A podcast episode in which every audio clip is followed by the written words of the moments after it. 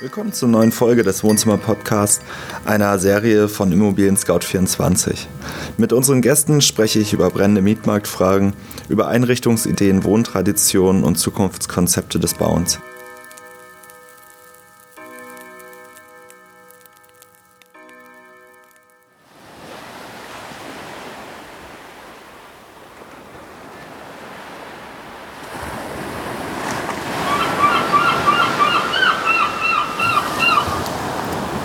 Der Strand vor der Tür, zum Leben nur das Nötigste. Bett, Tisch und Stuhl, ein Laptop vielleicht, die Unterkunft eine kleine Höhle, dazu das Surfbrett und viel Zeit. Den Traum vom Aussteigen haben viele. Early Retirement und Sabbatzeit sind Buzzwords. Damit ist nicht nur gemeint, etwas anderes mit seiner Zeit zu machen, sondern auch der Ortswechsel.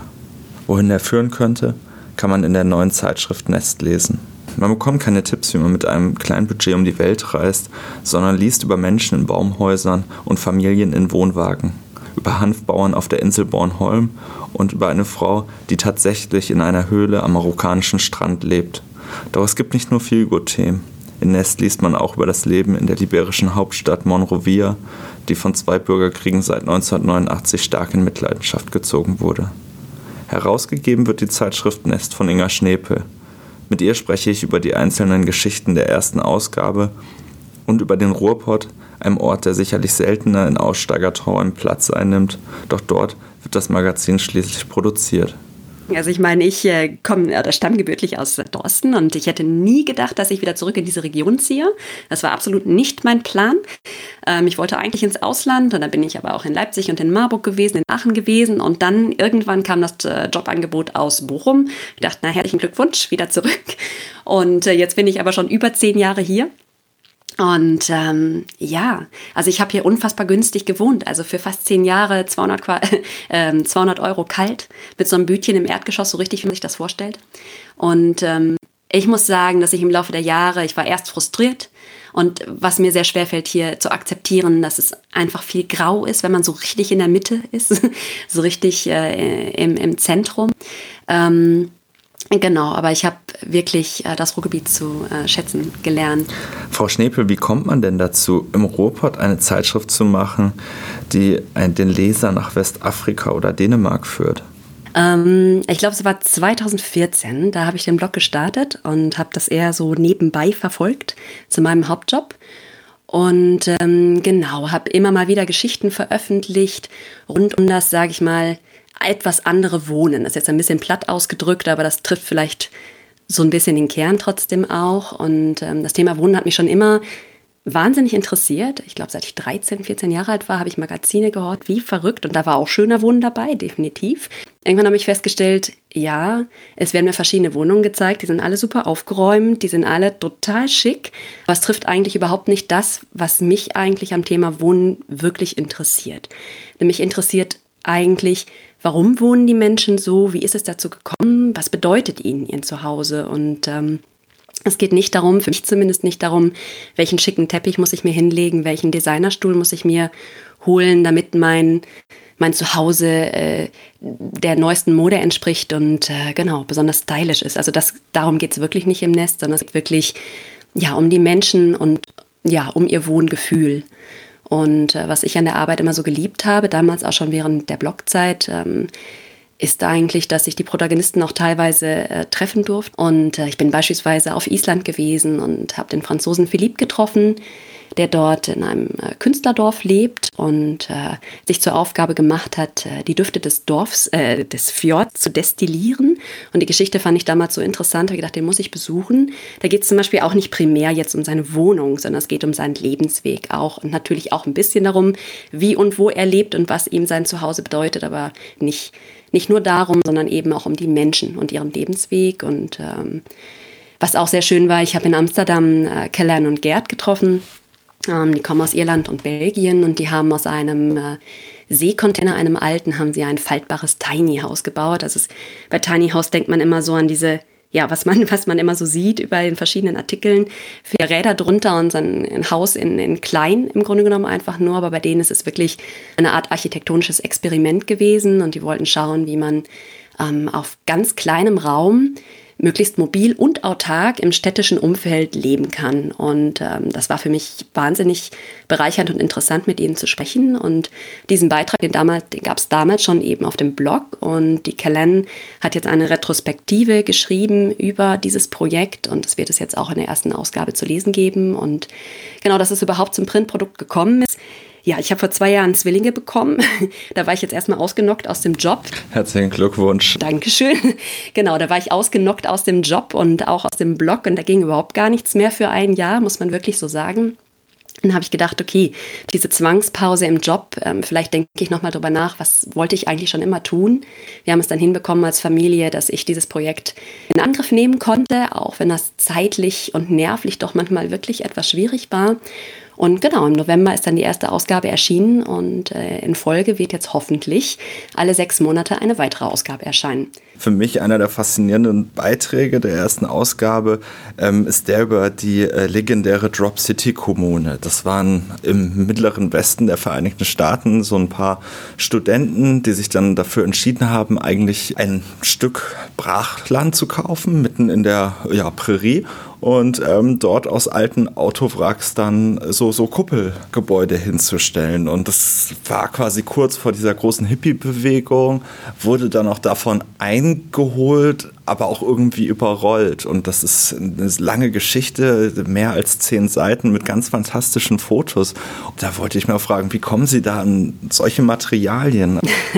ähm, den Beitrag hatte ich oder die Geschichte hatte ich schon ganz lange auf dem Schirm. Ich bin ja also von Haus aus theoretisch eigentlich Kunsthistorikerin und war immer so im architektonischen Bereich unterwegs. Und ähm, das hat mich wegen der Architektur, der, der, der Kuppelarchitektur wahnsinnig interessiert. Ist auch inspiriert von Buckminster Fuller. Die Gründer haben eine Vorlesung von Buckminster Fuller besucht und waren so fasziniert von, ähm, von dieser Kuppelarchitektur, dass sie fanden, dass sie das selbst auch umsetzen wollen. Ähm, genau, und da gab es einen Dokumentarfilm von der US-amerikanischen ähm, Filmemacherin Joan Grossman. Den hatte ich vor langer, langer Zeit einmal gesehen und habe gedacht, okay, das wäre ein Wahnsinnsbeitrag auch für den Blog.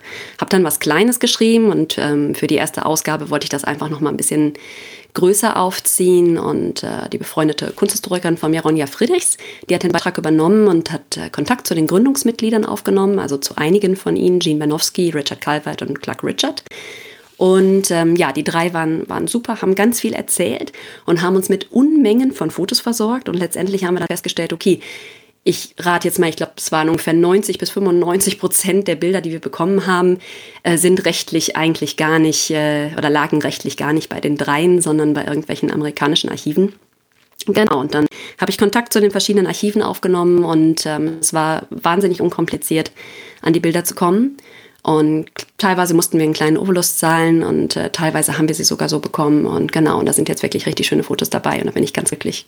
Ja, es gibt noch andere lange Geschichten in der ersten Ausgabe, zum Beispiel auch eine, eine Story über die Insel Bornholm in Dänemark. Und ähm, wenn man so den Text liest in der Ausgabe, dann hatte ich so das Gefühl, ah, das ist ja so ein ähm, Biobauernparadies. Ähm, ich hatte ein bisschen recherchiert, äh, so in Richtung Nachhaltigkeit und ähm, bin über, äh, darauf gestoßen, dass die Insel Bornholm ähm, eine Vision entwickelt hat. Ich glaube 2008 war das, also die Gemeinde der Insel, sagen wir es mal so. Und äh, es geht darum, also diese Vision heißt Bright Green Island Vision.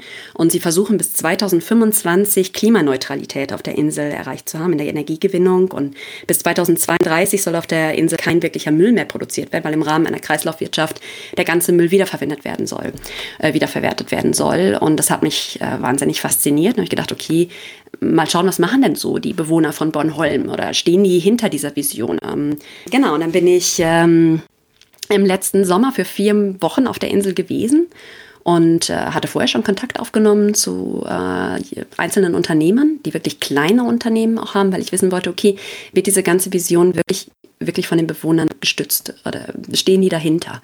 Und ähm, ja, es war wirklich sehr interessant. Das sind wirklich einige Leute gewesen, die im Bereich der Landwirtschaft äh, tätig sind. Aber zum Beispiel habe ich auch die Chilenin äh, oder die gebürtige Chilenin Rosillo getroffen.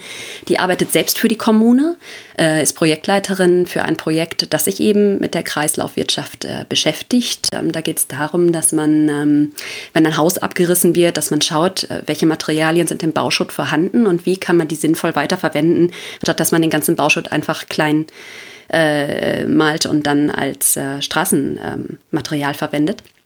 Genau, und ähm, ja, sind ganz unterschiedliche ähm, Menschen dabei, aber ich habe auch festgestellt, ja, ähm, viele sind angezogen von, von dieser Idee und ziehen eben vom Festland, also sind Dänen und ziehen vom Festland auf die Insel oder kommen teilweise aus anderen europäischen Ländern oder sogar aus Südamerika. Da waren auch mehrere dabei. Und ich glaube schon, dass es im Kontrast steht zu manchen Bewohnern der Insel, die eben schon ihr Leben lang dort äh, gelebt haben. Ähm, da ist eben noch sehr viel konventionelle Landwirtschaft vorhanden. Und ich denke, das wird sich dann erst mit der Zeit ein bisschen mehr in die ökologische Richtung entwickeln.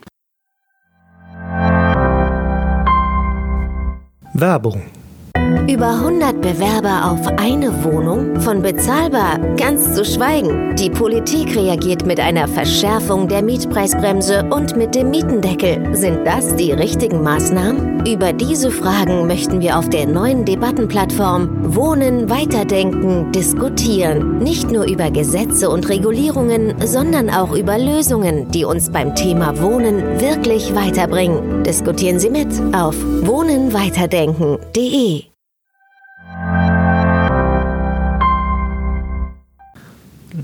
Wenn man jetzt das Nestmagazin so durchblättert, dann äh, stößt man auf Höhlenbewohner, auf Hausbootbesitzer oder auf Leuten, die in Baumhäusern leben. Ähm, ich denke mal, auch viele, also viele der Nutzer von Immobilien Scout, aber auch viele der Leser vom Nestmagazin wohnen wahrscheinlich in einer Wohnung, spüren vielleicht auch den Druck der hohen Mieten, ziehen deswegen vielleicht auch nicht in eine größere Wohnung, weil sie dadurch irgendwie viel weiter in die Peripherie ziehen müssten und ähm, na, dann kommt dann halt so ein Magazin wie das Nestmagazin. Und ähm, glauben Sie, dass Sie so Leute inspirieren, dass die dann auch sagen, okay, ich krempel mein Leben so komplett um? Oder ist das auch was, was irgendwie so zum Träumen gedacht ist? Ja, teils. Es ist eher das, was ich, was ich mir überlegt habe, ist eigentlich wirklich, dass das Magazin auch in Teilen inspirieren soll. Ganz klar. Soll vielleicht auch ein ganz kleines bisschen in Frage stellen, wie man eigentlich lebt. Oder was heißt in Frage stellen? Zumindest mal ein bisschen reflektieren und einfach schauen, wie, wie wohne ich eigentlich? muss ich so wohnen? Möchte ich so wohnen? Oder kann ich vielleicht auch ein bisschen was anders machen? Natürlich müssen wir jetzt nicht alle in ein Tiny House ziehen. Das wäre äh, nicht besonders sinnvoll. Ähm, genau, und deswegen kann man natürlich auch einfach ein bisschen träumen aber wir greifen eben auch Themen auf, ähm, die sich mit der harten Realität beschäftigen. So muss man es einfach mal sagen. In der ähm, ersten Ausgabe gibt es einen Beitrag über Bewohner der liberianischen Hauptstadt Monrovia.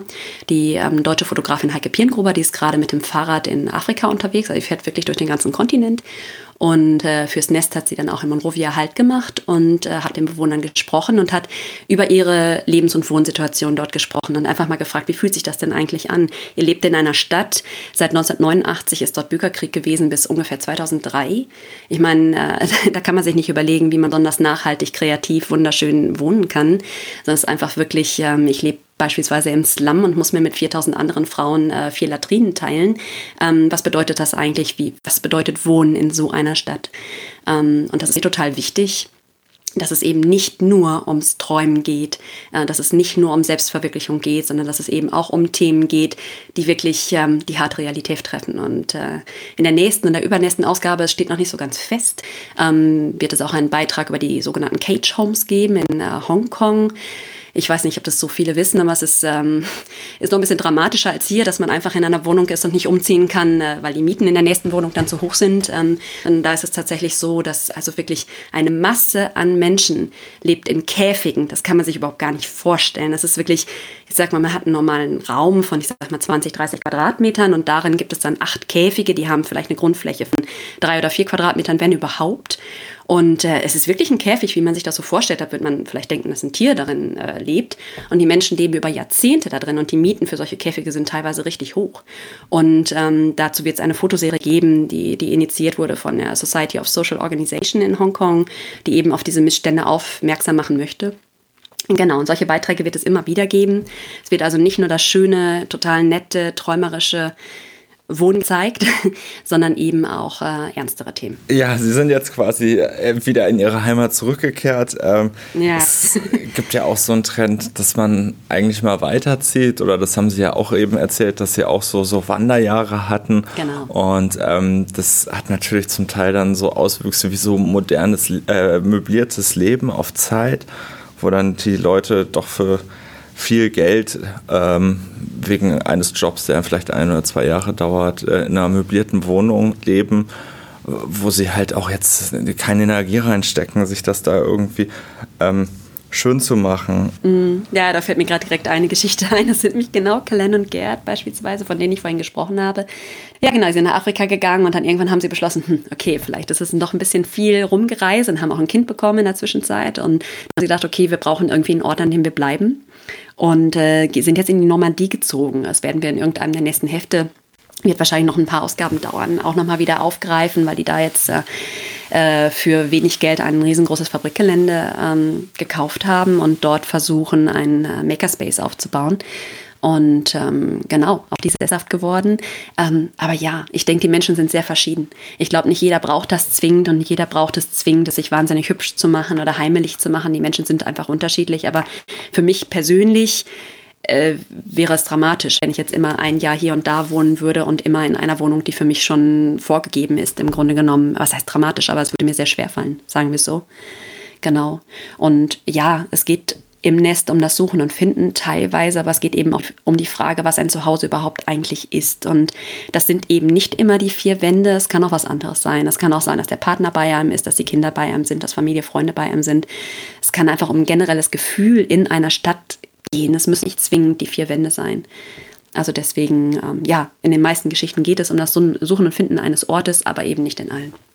Genau, und ich habe das versucht, im Vorwort so ein bisschen aufzugreifen und zu sagen, okay, das ein Nest kann eben für unterschiedliche Menschen auch was, was ganz anderes bedeuten. Es kann eine Traumerfüllung sein, es kann Selbstverwirklichung sein, aber es kann eben auch was Notwendiges sein. Und ja klar, wenn ich einen Job in der und der Stadt habe, dann ist es eben was Notwendiges für mich, dann muss ich dahin ziehen. Ich habe gar keine Wahl. Was gegeben ist, es kann auch eine Zuflucht sein, also einfach ganz unterschiedliche Sachen. Was ist ähm, Ihr Traum zu Hause? Ein kleines Wolkenkuckucksheim ist das wahrscheinlich, wenn ich völlig frei wählen dürfte, was ich nicht kann, dann wäre es wahrscheinlich ein klitzekleines Steinhäuschen am Rande der schottischen Highlands mit so ein paar Schafen auf der Wiese davor und so einem Gewächshaus, ein Blick aufs Meer, fände ich schon nicht schlecht. Genau, dann optimalerweise alles noch top energetisch saniert und alle Freunde und Familie im Umkreis von 10 Kilometern, das wäre schon nicht schlecht. Aber das wird so nie sein und das ist auch in Ordnung so. Und ähm, ich glaube, so im Laufe der Jahre habe ich einfach feststellen können, dass für mich persönlich es am wichtigsten ist, wenn Freunde und Familie in der Nähe sind. Das macht einfach so viel aus. Es geht nicht immer nur um die vier Wände. Die nächste Ausgabe wird dann wahrscheinlich irgendwie im April oder Mai erscheinen. Einmal am 6. Äh, Mai müsste das, glaube ich, sein, 2020 wird die nächste Ausgabe rauskommen und dann wieder im November. Es wird immer äh, äh, November und Mai sein, also immer November und Mai sein. Mm, genau, und manche Beiträge stehen schon fest, manche sind noch in der Planung, an manchen wird noch geschraubt. Genau, aber was ich zum Beispiel definitiv schon weiß für die nächste Ausgabe, ähm, es wird eine Geschichte über Frank geben, der ähm, in Australien mit seinem künstlerischen Hausboot den Murray River rauf und runter schippert und dann immer in den äh, lokalen Pubs äh, anhält oder beziehungsweise in den Anlegestellen anhält und dann in die Pubs geht und dann mit einem Huhn auf dem Kopf seine Folksongs singt. Ähm, das Hausboot ist wirklich der völlige Wahnsinn im Grunde genommen. Ähm, es ist also wirklich ein einziges Kunstwerk.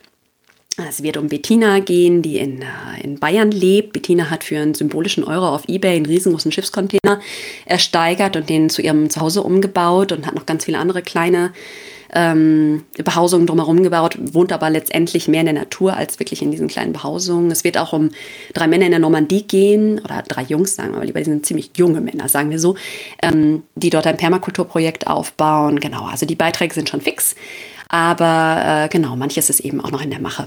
Ganz klar. Ähm, Frau Schnepel, danke fürs Interview. Es hat viel Spaß gemacht. Sehr gerne, sehr gerne. Dankeschön. Das war die dritte Episode des Wohnzimmer-Podcasts. In den Show Notes ist ein Link zur Webseite des Nest Magazins. Mein Name ist Arne Hartwig. Ich freue mich auf Feedback, Bewertung und Kritik. Abonnieren Sie diesen oder andere Podcasts von Immobilien Scout 24 über Apple Podcast, Spotify oder wo auch immer Sie Ihre Podcasts hören.